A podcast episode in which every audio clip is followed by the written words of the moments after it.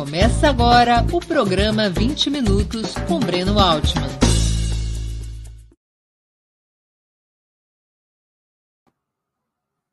Bom dia.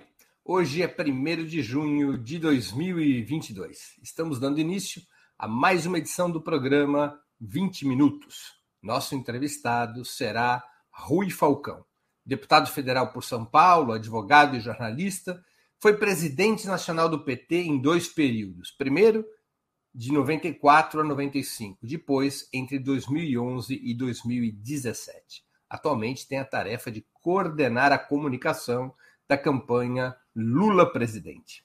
Antes de começarmos a entrevista, queria pedir um pouquinho de paciência e atenção a vocês para o nosso imprescindível recado comercial. A Opera Mundi tem como principal fonte de receita o apoio de seus leitores e espectadores. A sua contribuição, portanto, é decisiva para a nossa manutenção e desenvolvimento. Você pode contribuir de cinco formas. A primeira delas, tornando-se assinante solidário de Opera Mundi em nosso site, com uma colaboração mensal permanente. Basta acessar o endereço operamundi.com.br barra apoio. Eu vou repetir operamundi.com.br barra apoio. Segundo, segunda forma de contribuição, você pode se tornar membro pagante de nosso canal no YouTube. Basta clicar na opção Seja Membro em nosso canal nessa plataforma, que está bem diante dos seus olhos nesse momento. Clique em Seja Membro e escolha um valor em nosso cardápio de opções. Terceira forma de contribuição. Durante a transmissão de nossos vídeos, você pode contribuir com o Super Chat ou o Super Sticker Normalmente, apenas quem paga esse ingresso quase simbólico ou é membro contribuinte de nosso canal no YouTube tem as suas perguntas lidas e respondidas por nossos convidados e convidadas. Quarta forma de contribuição: se você assistir nossos programas após a sua transmissão, nossos programas gravados, poderá contribuir através da ferramenta Valeu, valeu demais. Funciona exatamente como o Superchat mas quando estiverem assistindo aos nossos vídeos gravados. Quinta forma de contribuição: a qualquer momento você poderá fazer um Pix para a conta de Opera Mundi. Nossa chave nessa modalidade, nossa chave no Pix é apoie@operamundi.com.br. Vou repetir: apoie@operamundi.com.br. A razão social é última instância editorial limitada. Além dessas cinco formas de colaboração, Lembre-se sempre de dar like, de clicar no sininho e de compartilhar nossos programas com seus amigos e nos seus grupos. São ações simples e gratuitas que aumentam nossa audiência e engajamento, ampliando também nossa receita publicitária, tanto no site quanto no canal do YouTube. Saco vazio não para de pé. Opera Mundi não é uma igreja, mas depende do dízimo de seus leitores e espectadores para seguir em frente. Contra as fake news, un... o único remédio e a única vacina são o jornalismo de qualidade. É o jornalismo de qualidade que pode cumprir esse papel. Somente o jornalismo de qualidade garante que a verdade esteja, esteja acima de tudo. Bom dia, Rui. Muito obrigado por aceitar nosso convite. Uma honra ter novamente tua presença no 20 Minutos. Bom dia, Breno. Bom dia, internautas que acompanham o seu programa e que é, valorizam as suas entrevistas muito percussientes, como se diz no parnasianismo antigo. Hein? Percussientes eu não ouvi há uns 50 anos, Rui. É, pois é. Rui, denuncia-se Bolsonaro como neofascista e por seus ataques às instituições. O próprio ex-presidente Lula, em alguns discursos, reivindica o objetivo de retorno à normalidade democrática, isso é, a plena vigência da Constituição de 1988. Na tua opinião, o governo de extrema-direita, ao menos até o momento, representou uma ruptura do regime político estabelecido em 1988, um regime de natureza democrático-liberal, ou expressa uma variável mais autoritária de um sistema que, por si só, já seria bastante antidemocrático. Bom, Breno, é, essa tipologia fascista, neofascista, eu queria afastar temporariamente aqui do nosso debate e há sempre um clamor para a retomada do Estado democrático de direito. Né? Eu tenho, tenho até trabalhado sobre isso, fiz até um artigo grande chamado Que Democracia, que eu questiono realmente que tipo de democracia existe no país. Não quero falar da abissal é, desigualdade social, que é um componente que dificulta você dizer que o Estado é democrático, mas queria falar é, do que aconteceu é, a partir do golpe. E nós tivemos uma violação é, do Estado democrático com golpe parlamentar, midiático, institucional contra a presidenta Dilma Rousseff, que foi deposta sem nenhum crime, sem nenhum motivo. É, e diferente dos golpes que normalmente ocorreram no país, em outros países também, que é um golpe dado pela força bruta, pelo exército, pelas forças armadas, enfim. É, o, o que, na época, isso foi considerado com uma certa dose de cinismo pelo ex-ministro Aires Brito como uma espécie de uh, freio de arrumação na sociedade, ou seja, é, uma pausa democrática. Ele reconhecia que houve uma interrupção do sistema democrático liberal, mas era algo necessário para ajustar as coisas, é, digo eu, segundo os interesses da classe dominante naquele momento. Então, o que eu acho que vem ocorrendo é assim, mas não tem democracia no Brasil, o Congresso está funcionando. E quanto mais o Congresso está funcionando no ritmo atual, mas o Estado de Direito está ameaçado.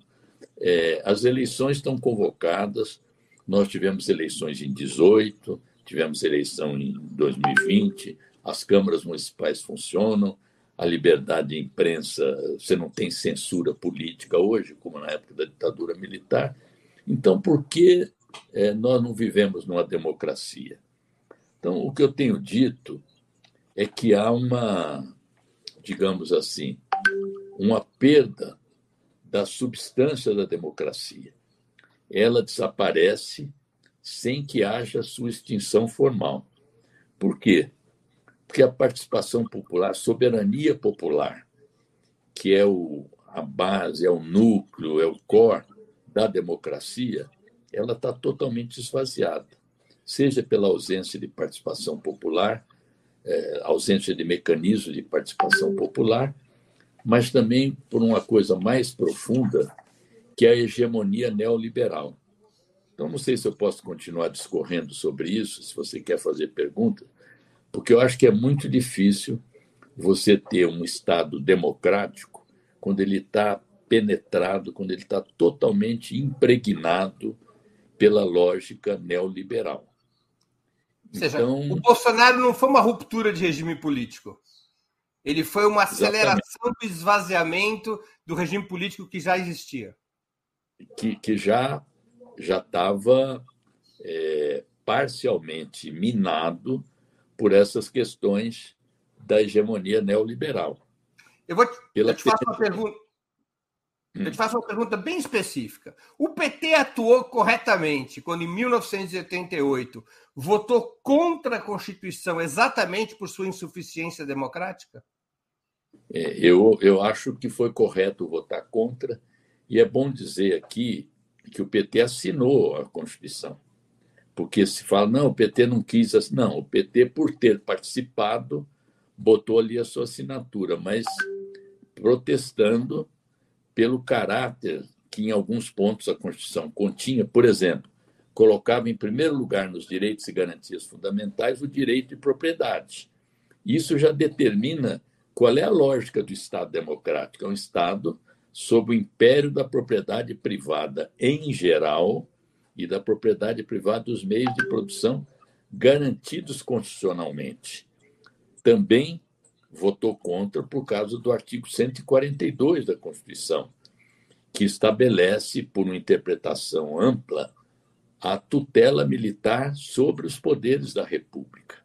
E é uma coisa que nós temos reivindicado muito, que eleito o presidente Lula, um dos aspectos da democratização do Estado é suprimir o artigo 142 da Constituição.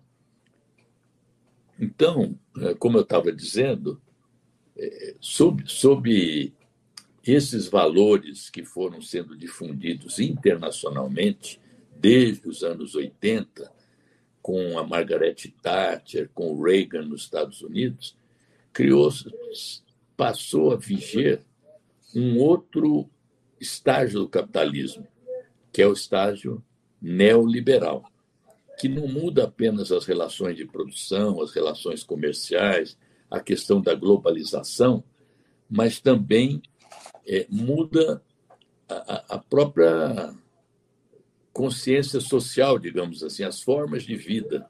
Então, você teve é, uma perda no sentido de justiça, uma descrença na política, o individualismo exacerbado, o egoísmo social, a rejeição aos partidos, o abstencionismo eleitoral, o declínio de todas as formas associativas, a perda da noção de comunidade, a, a ideia do, do trabalhador como patrão de si mesmo, com empreendedorismo, enfim, todas essas questões elas vão fazendo com que a democracia perca a sua substância.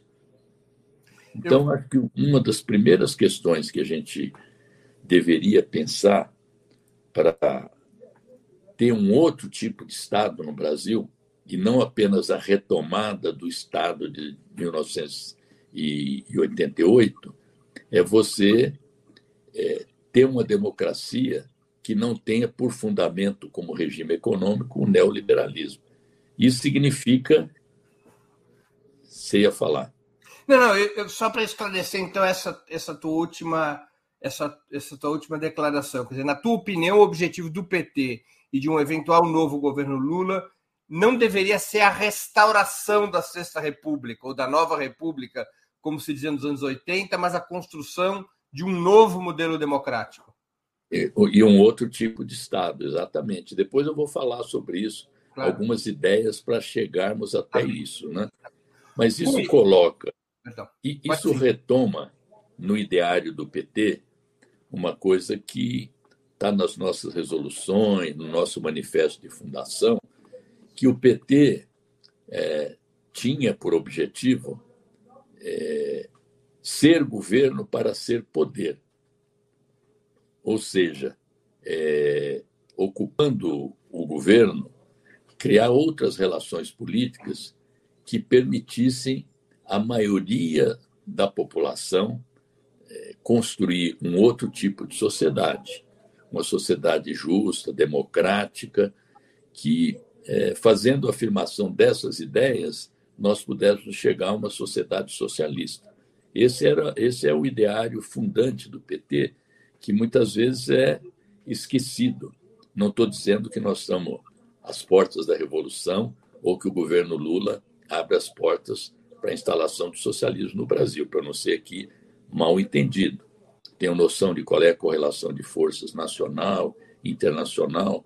Sei que é um processo longo de construção, mas se você vai deixando de lado esse ideário, você corre o risco de se transformar num partido é, sem as características fundadoras e tendo o destino de partidos é, inicialmente socialistas, social-democratas, que depois estão quase se extinguindo, como é o caso de vários partidos na Europa. Os partidos não são eternos, então é, você tomar por base essas questões, elas são importantes para que o PT continue a ser o partido que tem é, maioria na sociedade, de, de simpatia, e que pode ganhar eleições e pode transformar o Brasil. O nosso programa agora, para a eleição do Lula, é reconstruir o Brasil, porque nós, Bolsonaro e Temer, praticamente colocaram o país em estado de calamidade pública, e transformar o país. Transformar significa mudar relações econômicas, significa recuperar direitos, mas significa também criar um outro tipo de Estado, radicalizando a democracia.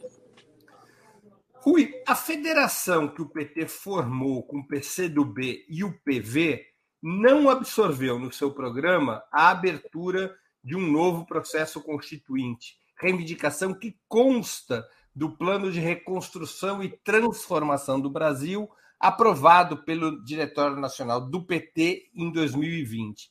O PT deveria, na tua opinião, manter ou retirar essa medida, abertura de um novo processo constituinte, do seu próprio programa?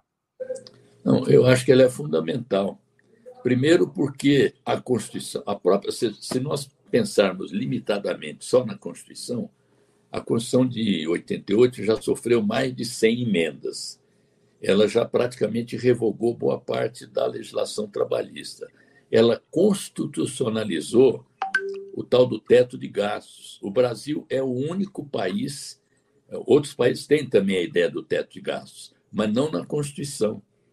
E pior, é, é um teto de gastos constitucionalizado por 20 anos, podendo ser revisto em 10, mas que não inclui teto de gastos para os juros da dívida. Ou seja, tem teto de gastos para saúde, para educação, para ciência e tecnologia, para cultura, mas não tem teto de gastos para o pagamento dos juros da dívida. Então, são alguns aspectos da Constituição que ou você muda por emenda constitucional, teria que fazer uma série de emendas constitucionais, ou, ou você convoca uma Assembleia Nacional Constituinte, livre, democrática e soberana, e aí tem propostas diferentes. Ou uma Constituinte exclusiva, que uma vez cumprido o seu intento, ela se dissolve, ou um Congresso Constituinte, como foi, aliás, a, a Constituição de 88 foi é, elaborada e votada num Congresso Constituinte e não numa Assembleia convocada especificamente para esse fim. Eu, eu sou da ideia de que nós deveríamos, sim, criar condições políticas para a convocação de uma Constituinte é, e uma Constituinte específica, na minha opinião. Agora, as condições políticas para isso. Né? convocado especificamente para ah, fazer uma nova Constituição. Quem é. for, quem for deputada constituinte não pode ter sido parlamentar. E quem não, for para constituinte não pode. Você pode ter. Eh, quem foi parlamentar pode ser votado por uma constituinte, mas não, não é um congresso constituinte. Eh, qualquer pessoa é, maior de 18, maior de 16 anos e tal, poderia integrar essa constituinte. Né? É, então, é, é, é, ah, mas como é que vai fazer constituinte nessa correlação de força? É a abertura de um debate nacional para criar condições políticas, correlação, entendimento, para que você possa instalar essa constituinte. Estamos tendo uma no Chile agora, não, não é algo que pareça é, irreal. É, inclusive, uma das questões que mais motivou a população chilena a abrir o processo constituinte foi a questão da educação é, privada, a educação universidade paga. Aqui agora tem um, um projeto de emenda constitucional já tramitando na Câmara, de autoria do, do deputado general Peternelli, para cobrar mensalidade nas universidades públicas. Claro que não é tão direto assim, falar é, quem pode pagar, quem não pode, mas é a porta de entrada, além do homeschooling, que foi aprovado agora, educação domiciliar, que é um retrocesso enorme, também tentar instituir o ensino pago nas universidades públicas. E vários países da então, América Latina. E vários países da América Latina que elegeram governos progressistas fizeram assembleias constituintes, né? Venezuela, Bolívia, Argentina, Isso. além do Chile que você está citando. Não é uma, não é uma coisa de outro mundo. E você precisa criar uma nova governabilidade, é, dando curso ao artigo 1 O artigo 1 da Constituição de 88, ele precisaria ser posto em prática. Que, antigamente, a Constituição dizia o seguinte: todo poder emana do povo e em seu nome será exercido. A Constituição de 88 diz o seguinte, preceitua o seguinte: todo poder emana do povo, que o exerce diretamente ou através de representantes eleitos.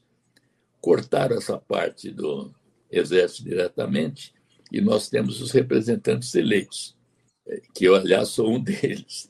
Só que a representação parlamentar hoje ela é feita, na verdade, é, com o peso principal do poder econômico pelo sistema eleitoral vigente. Então, a, as classes dominantes elas fazem um, uma espécie de investimento para retorno futuro.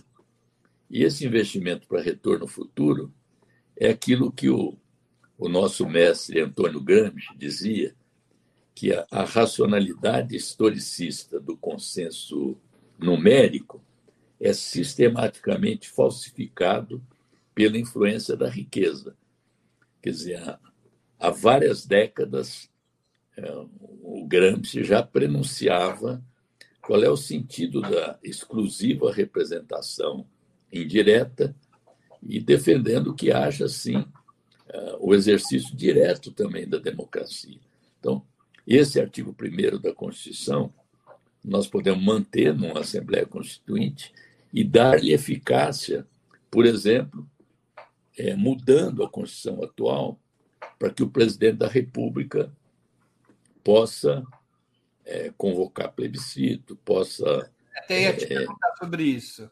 Porque governos progressistas da América Latina, exemplo da Venezuela, introduziram mudanças de fundo no funcionamento do Estado nessa direção que você propõe, adotaram plebiscitos e referendos que podem ser convocados pelos presidentes da República e pelo próprio povo, plebiscitos e referendos Isso. de caráter impositivo e soberano. Os venezuelanos também aprovaram referendos revogatórios, até para presidente da República, eliminando o instituto de impeachment. Outros mecanismos de democracia direta.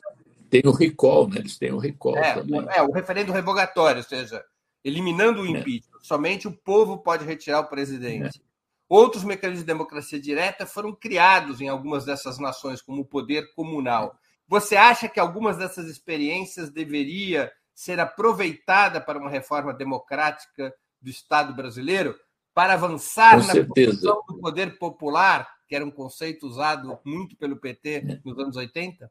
É. E eu quero saudar uma entrevista recente agora que eu vi do presidente Lula, em que, em meio a esse debate sobre orçamento secreto, orçamento RP9, escândalos do orçamento secreto, o presidente Lula, em boa hora, retoma a proposta de ter um orçamento participativo nacional, que seria muito facilitado hoje, experiências que nós já fizemos localmente, como em São Paulo, estadualmente, como no Rio Grande do Sul, municipalmente, quando, em Belo Horizonte, quando o Pimentel é, fez uma consulta pela internet para que a população apontasse cinco obras prioritárias, nós podemos, é, inclusive hoje, muito, muita facilidade pela internet, vem aí o, o 5G, que você tem internet das coisas, pode ter internet com o povo opinando sobre orçamento.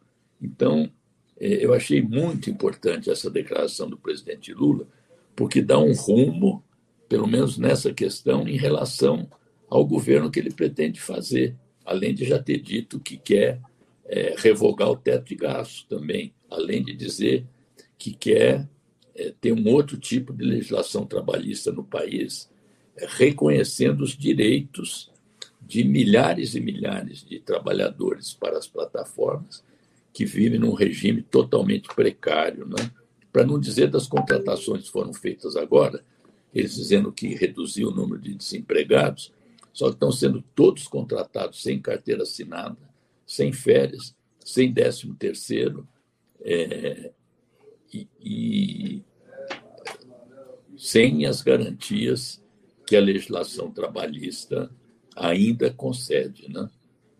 Você acha também, então, que, essa, que a adoção de plebiscitos é, que pudessem ser convocados pelo presidente da República poderia alterar o que se chama atualmente de presidencialismo de coalizão? O presidente poderia ter o direito de consultar o povo para que o povo decidisse soberanamente? Sim, é, é o que eu chamo também de você é, ter dois tipos de governabilidade. A governabilidade que é da instituição, do, do Congresso, que, aliás, eu, eu acho que deveria também, numa Assembleia Nacional Constituinte, instituir um sistema unicameral, é, porque você tem uma distorção. Qual é, qual é a base principal da soberania do voto? Uma pessoa, um voto. Você tem uma distorção que os estados de maior população estão subrepresentados hoje.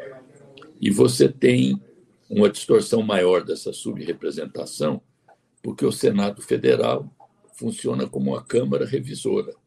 Então, ou você transforma o Senado numa representação dos estados, podendo votar tratados internacionais, nomeação de juízes, ou você institui um sistema unicameral, porque se o Senado revisa o que é votado pela representação popular, essa distorção cresceu mais ainda.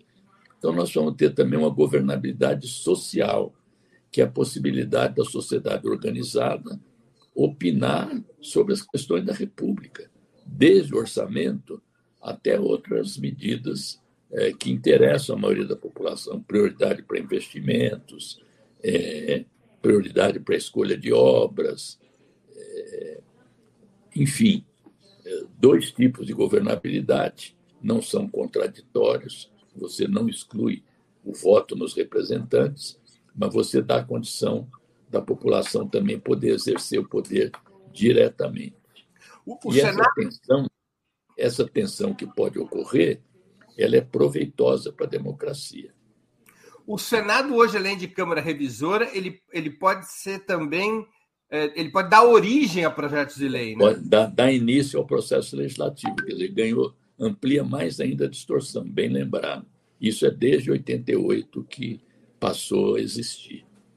Claro, dando um poder enorme ao Senado, onde a representação não é democrática, porque são três senadores pelo menor dos estados, Roraima, e três senadores pelo maior dos estados, que é São Paulo. Né? Há uma subrepresentação, claro. É, Rui, outra questão relevante na democratização do Estado, segundo muitos analistas, você mesmo já citou, é a ruptura com a tutela militar. No teu ponto de vista, o que deveria fazer a respeito um novo governo Lula, que herdará ainda por cima 8 mil militares ocupando cargos de livre provimento, de livre nomeação e recebendo salário dobrado? Um salário pela sua o seu soldo da reserva ou da ativa, mais o salário de função. É. Não, o, o presidente Lula deu uma entrevista recente, é o que eu penso também, de que é, ele gostaria de substituir esses cargos de livre provimento por pessoas que tivessem afeitas mesmo a função. É, até pode ser que há, há, alguns militares que pudessem continuar, se são técnicos. Não. O que não pode é ter esse aparelhamento é, malsinado, com privilégios, com penduricalhos, com duplo salário, e ele disse que vai mandar todo mundo de volta. Eu acho que o presidente da República tem direito de fazer isso. Ele foi criticado, inclusive criticado por, por gente do, do nosso time aí, que não devia falar nisso, que acirra o, a rejeição dos militares a ele e tal. Mas eu acho que o presidente da República e quem é candidato a presidente da República tem que dar publicidade às suas ideias. A população precisa conhecer que está votando em alguém que tem esses compromissos. Porque há aquela versão que diz o seguinte: não, tem coisa que nós vamos fazer, mas não vamos falar. Eu acho que tem dois tipos de estelionato eleitoral. Um é você prometer uma coisa e fazer outra. O outro tipo é você esconder o que vai fazer e pegar todo mundo de surpresa, ainda que seja uma medida tida como positiva. Então, acho que está certo o presidente Lula. Eu, é, quando ele falou isso, achei que ele tinha razão. É, e as pessoas acham que, taticamente, isso não pode ser dito. Então, nós não podemos dizer também, como o PT já disse no seu sexto congresso, que é preciso mudar a, a formação dos militares, é, acabar com a teoria do inimigo interno. A Guerra Fria já acabou, não tem subversão no Brasil. é, tem uma subversão pelo lado contrário, né? Mas eu acho que essas coisas, por exemplo, a questão da violência hoje, né? É, não há como você ter uma política de segurança pública que a população almeja, porque ela é furtada, ela é roubada, ela é assassinada, principalmente nas periferias, e, paradoxalmente, ela, ela quer proteção policial. Agora, é preciso ter uma polícia de outro tipo, uma polícia comunitária, uma polícia que não é, é dirigida pelo princípio de que o, o, a população é suspeita e o negro é o principal suspeito. É, formas diferentes de abordagem. Então, questão dos direitos humanos, a questão de uma outra formação, ela é necessária para ter uma outra política de segurança pública. Isso faz parte também da democratização do Estado. Então, a desmilitarização da segurança, que é uma bandeira que o PT sempre sustentou, ela faz parte de uma democratização do Estado e de um outro tipo de Estado aqui no Brasil. Rui, e o que fazer com o sistema eleitoral? Você é favorável a mudar o sistema para uma votação em lista fechada, pré-ordenada, de tal maneira que as pessoas não votem mais em candidatos, mas em partidos? É, eu sou a favor de mudar o sistema eleitoral, inclusive essas bobagens que tem agora. A pré-campanha não pode pedir voto. Quer dizer, está todo mundo fazendo campanha. É, outra coisa, o fundo público ele é liberado só em agosto e depois não dá nem tempo de gastar, né? porque 45 dias de campanha. Então, acho que a gente devia ter liberação para as campanhas políticas e eleitorais. É bom que haja mais debate político e não só a cada dois anos. Então, é, essa é uma coisa que devia ter uma, uma mudança geral. Além disso, a adoção de listas partidárias Aí eu, eu faço uma mediação, Breno, é, porque tem muita gente que acha que a burocracia partidária vai se impor, é, então teria que ter outro tipo de lista. Né? Tem outros modelos que você elege parte pela lista, parte pelo voto nominal. Né? É, então, esse debate eu acho que precisa ser mais aprofundado no PT. Tem divergência no PT sobre isso. É, e também é, a necessidade de você, pelo menos nesse estágio, ter vagas reservadas para as mulheres. Nós temos que ampliar a participação das mulheres, não só na política, mas nos parlamentos. O voto em lista ajudaria isso, né? Ajudaria, mas não resolveria de imediato, eu acho. A menos que você faça listas paritárias, um homem e uma mulher. Né? É, isso pode ser uma solução. Mas como está, não dá mais, né? Porque cada vez mais é, você tem, ainda tem o peso do poder econômico, reforçado pelo orçamento secreto, né? Então, eu acho que era importante é, introduzir a questão das listas e ter mais tempo para o debate político e eleitoral. Por exemplo, países que têm o direito de antena, que os partidos políticos têm mais tempo para se expressarem, e os debates políticos nas eleições majoritárias, porque é, nós estamos propondo agora é, a constituição de pools de rádio, jornal, televisão para os debates presidenciais. E o PT está propondo que haja três debates em pool um no começo do primeiro turno, um no final e um no segundo turno. O Bolsonaro já disse que só vai debater no segundo turno. Então eu pergunto, né? Por que, que ele não quer debater no primeiro turno? E ele lança essa história de debater no segundo turno para criar a convicção de que ele estará no segundo turno, que hoje não é algo que está dado, segundo as pesquisas de opinião mas o, o, Lula sempre debateu, o PT quer os debates, mas com pool e podendo discutir as regras. Antes de continuarmos, eu queria pedir novamente que vocês contribuam financeiramente com a Opera Mundi. Lembre-se, há cinco formas de fazê-lo.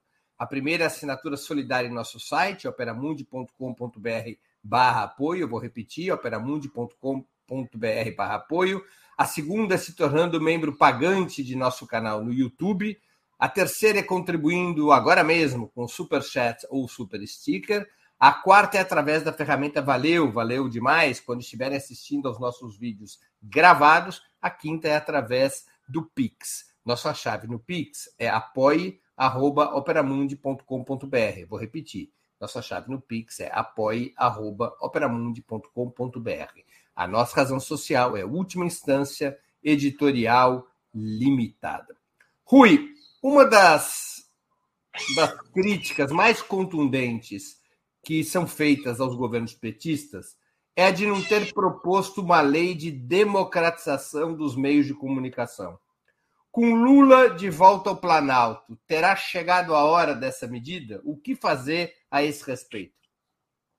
O Breno, só eu vou responder, mas antes faltou nessa história da, do referendo, plebiscito, tem uma coisa muito importante, duas coisas importantes. Uma é a iniciativa popular legislativa, que existe, mas ela é quase inviável, porque requer milhares e milhares de assinaturas, né? E você pode fazer isso por meio digital hoje, que simplificaria muito. E que isso fosse estendido também para os estados e municípios também, né?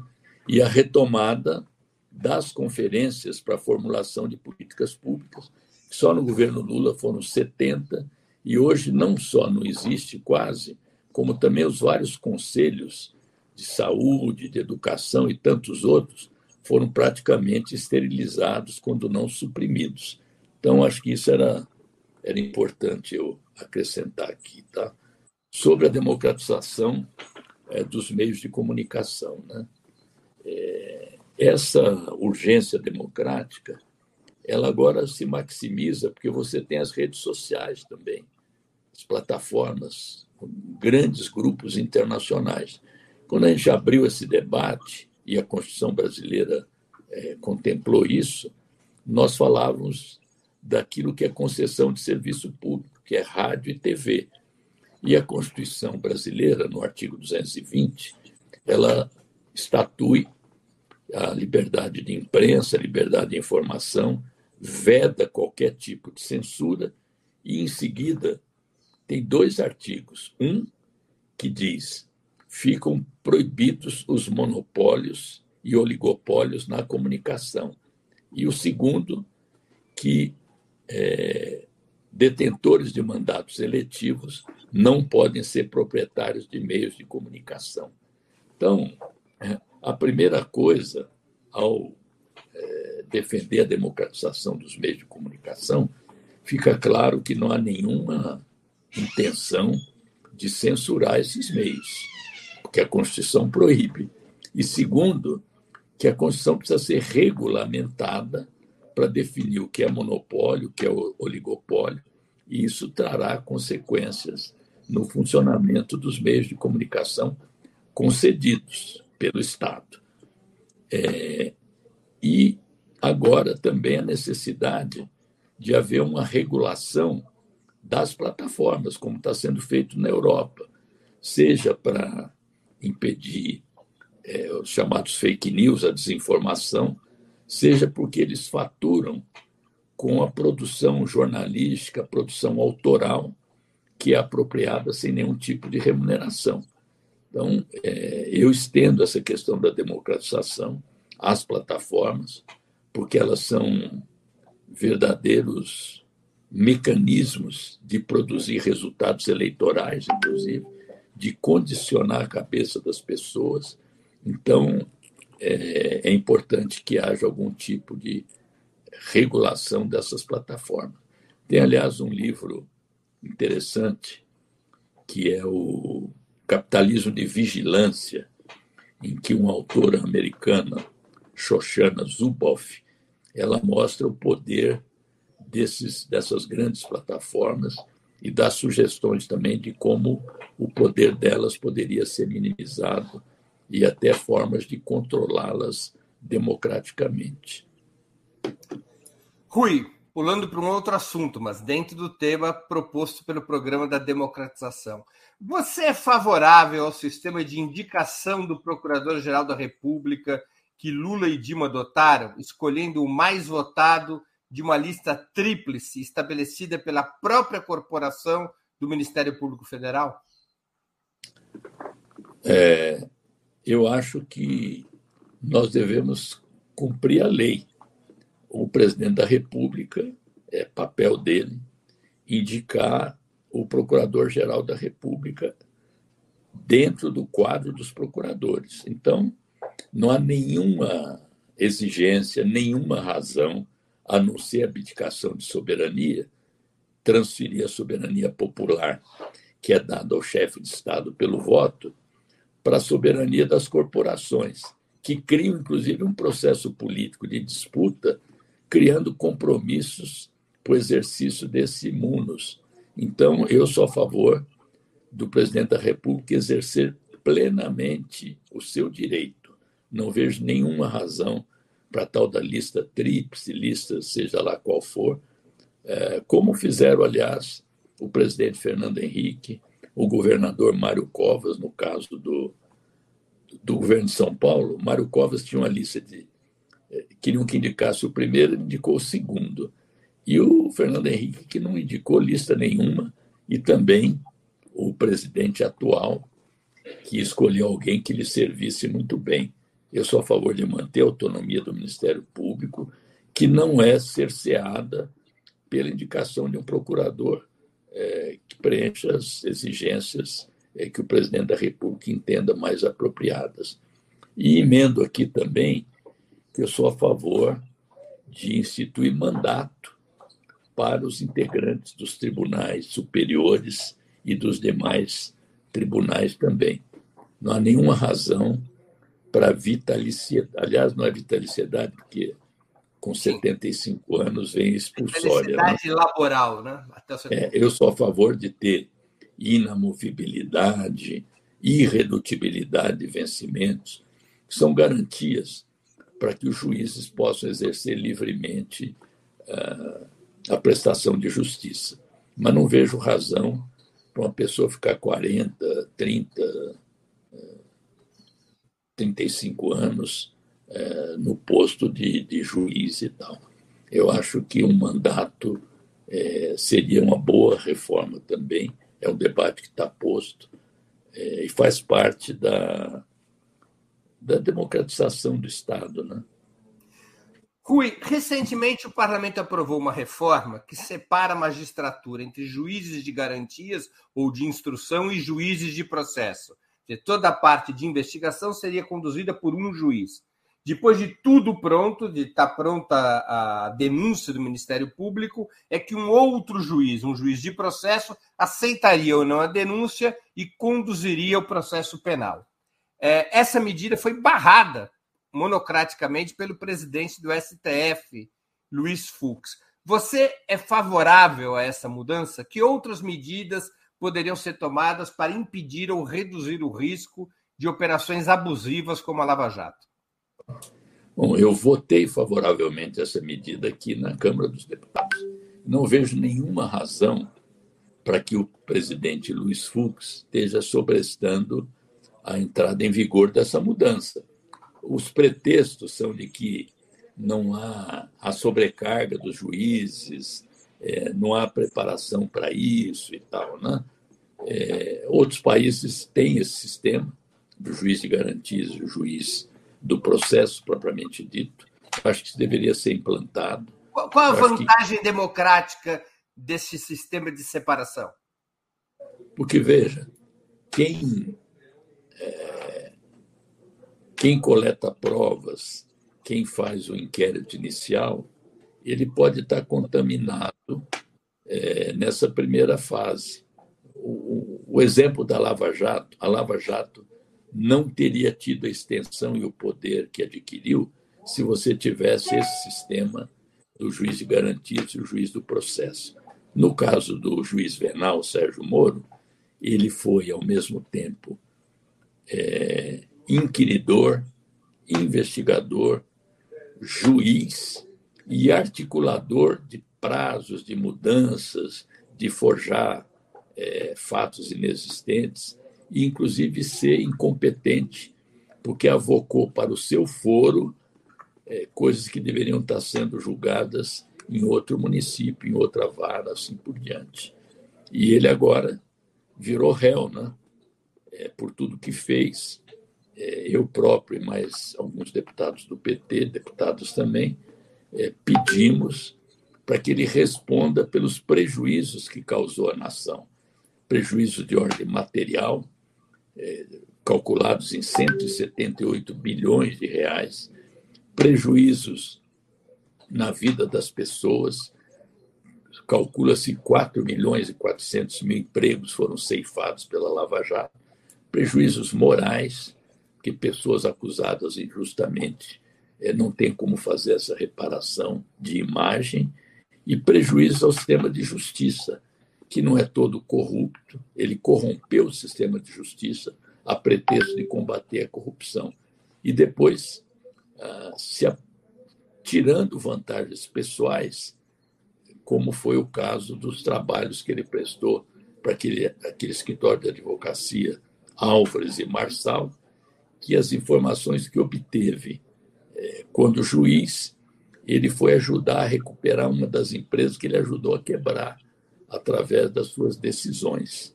Isso não significa que não tenha necessidade de combater a corrupção é que o que ele diz que conseguiu obter com o combate à corrupção foi cerca de 4 bilhões e 400 milhões, não chega a um décimo do que o país perdeu pela destruição das empresas de engenharia, da indústria naval e assim por diante.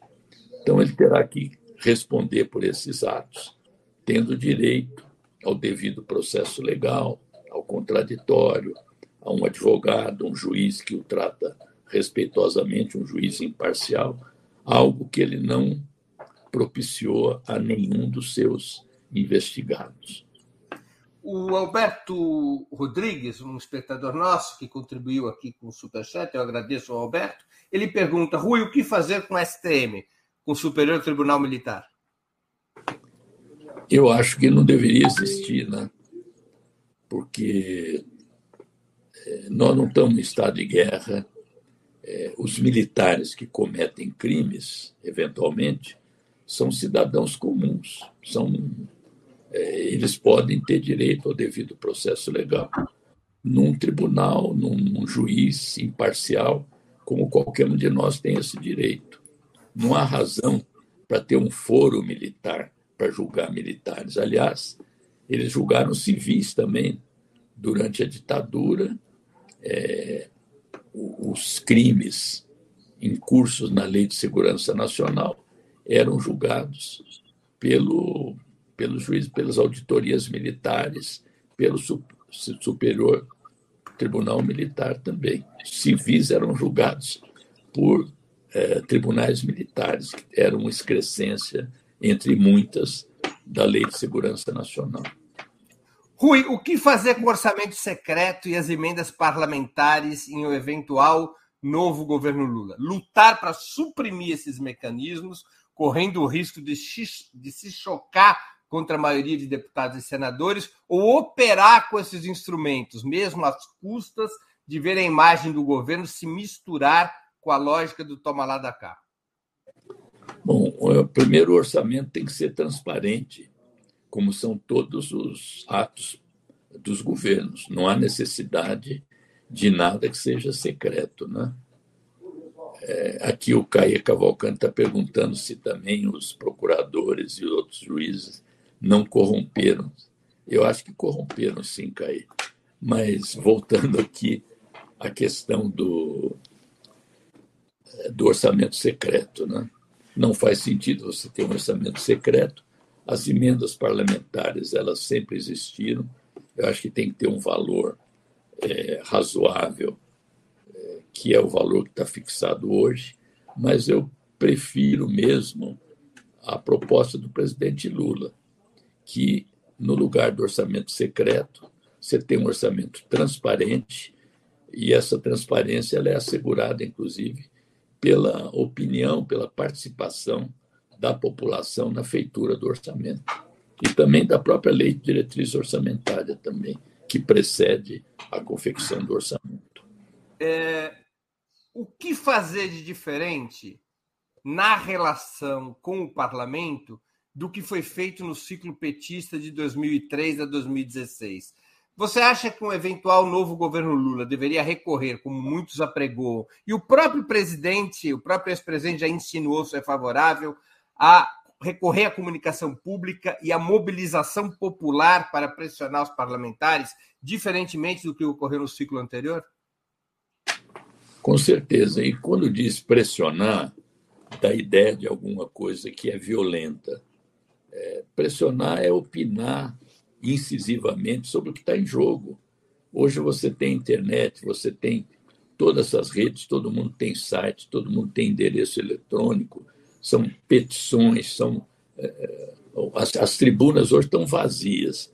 Primeiro por causa das galerias, né? Primeiro por causa da Covid, mas mesmo sem Covid, elas estavam sendo é, fechadas. Então, acho que abrir os parlamentos para a população participar, as audiências públicas, que também são uma forma de participação, aumentar o número de audiências públicas, mudar o rito da aprovação dos projetos, é, precedendo os principais com audiências públicas em que representantes da população se manifestam também. Tudo isso é uma forma de pressão.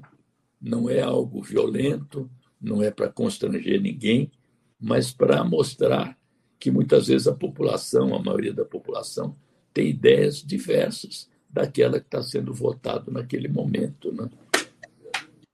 Rui, nós estamos chegando ao fim da nossa, da nossa conversa. Eu queria te fazer duas perguntas que eu sempre faço aos nossos convidados e convidadas antes das despedidas. A primeira, qual livro você gostaria de sugerir aos nossos espectadores? A segunda, qual filme ou série poderia indicar a quem nos acompanha?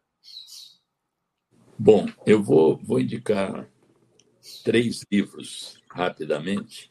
Um chama A Ecologia de Marx, Materialismo e Natureza, do John Bellamy Foster, que é o precursor, há 20 anos atrás, do que se chama hoje de ecossocialismo, que é um tema que está muito atual e que deveria estar aqui bem atual no Brasil pelas desgraças que o Bolsonaro está fazendo com o meio ambiente brasileiro. Né? É, a Constituição chilena, aliás, no seu artigo 9 agora, está é, dizendo o seguinte, que é o direito da natureza. A natureza tem o direito de ser protegida, de ser sustentada pelo Estado, porque é uma integração íntima entre o homem, o humano e a natureza. Então, é um tema que, embora de 20 anos atrás, está cada vez mais atual. O outro livro é o 17 Contradições e o Fim do Capitalismo, do David Harvey, que critica muito o regime capitalista, o neoliberalismo, suas contradições, e tem uma pauta depois de como a gente poderia mudar esse tipo de sistema. E um, um livro de ficção, um romance policial, chamado Faca, do João Nesbo, que é um autor, tem 45 milhões de exemplares, escreve muito bem e vale a pena, é, eu recomendo. Filme. Filme, eu vi recentemente O Ataque dos Cães, de Jane Campion, que é também premiado por um outro filme chamado O Piano. É uma diretora australiana e é muito interessante esse é, Ataque dos Cães. E, por fim, uma série que chama Glória, que se passa em Portugal. É um filme feito em Portugal durante a Guerra Fria, que mostra um embate entre agentes da CIA que estavam ali eh, tentando bloquear as comunicações do leste europeu, numa cidade que tinha uma grande antena para barrar os sinais que vinham do leste, e pessoas da KGB infiltradas ali também. É um thriller muito bem feito, uma série, e eu recomendo também. Na Netflix, né? Na plataforma Netflix. Netflix. Glória. Rui, eu queria agradecer muito pelo teu tempo e por essa conversa tão elucidativa. Muito obrigado e boa sorte na sua campanha reeleitoral e na tarefa de coordenação da comunicação da campanha do presidente. Só uma coisa que faltou dizer, que eu estou sempre falando em caráter pessoal, não em nome do PT, que quem fala pelo PT é a presidenta Dilma, a presidenta Gleice ou o presidente Lula, e também não falo na condição de um dos coordenadores da comunicação da campanha. A responsabilidade é toda minha. Muito obrigado, Rui, pela tua participação. Tá bem? Também agradeço a todos e todas que assistiram a esse programa, em especial aqueles que puderam fazer contribuições financeiras ao nosso site e ao canal de Ópera Mundi no YouTube. Sem vocês, nosso trabalho não seria possível e não faria sentido. Um abraço a todos e a todas. Para assistir novamente esse programa e a outras edições dos programas 20 Minutos, se inscreva no canal do Opera Mundi no YouTube. Curta e compartilhe nossos vídeos. Deixe seus comentários. O jornalismo de Opera Mundi é mantido com o seu apoio. Faça uma assinatura solidária em www.operamundi.com.br. Com um pequeno valor mensal, você nos ajuda no desenvolvimento de um jornalismo independente e de qualidade. Obrigado pela audiência e até a próxima.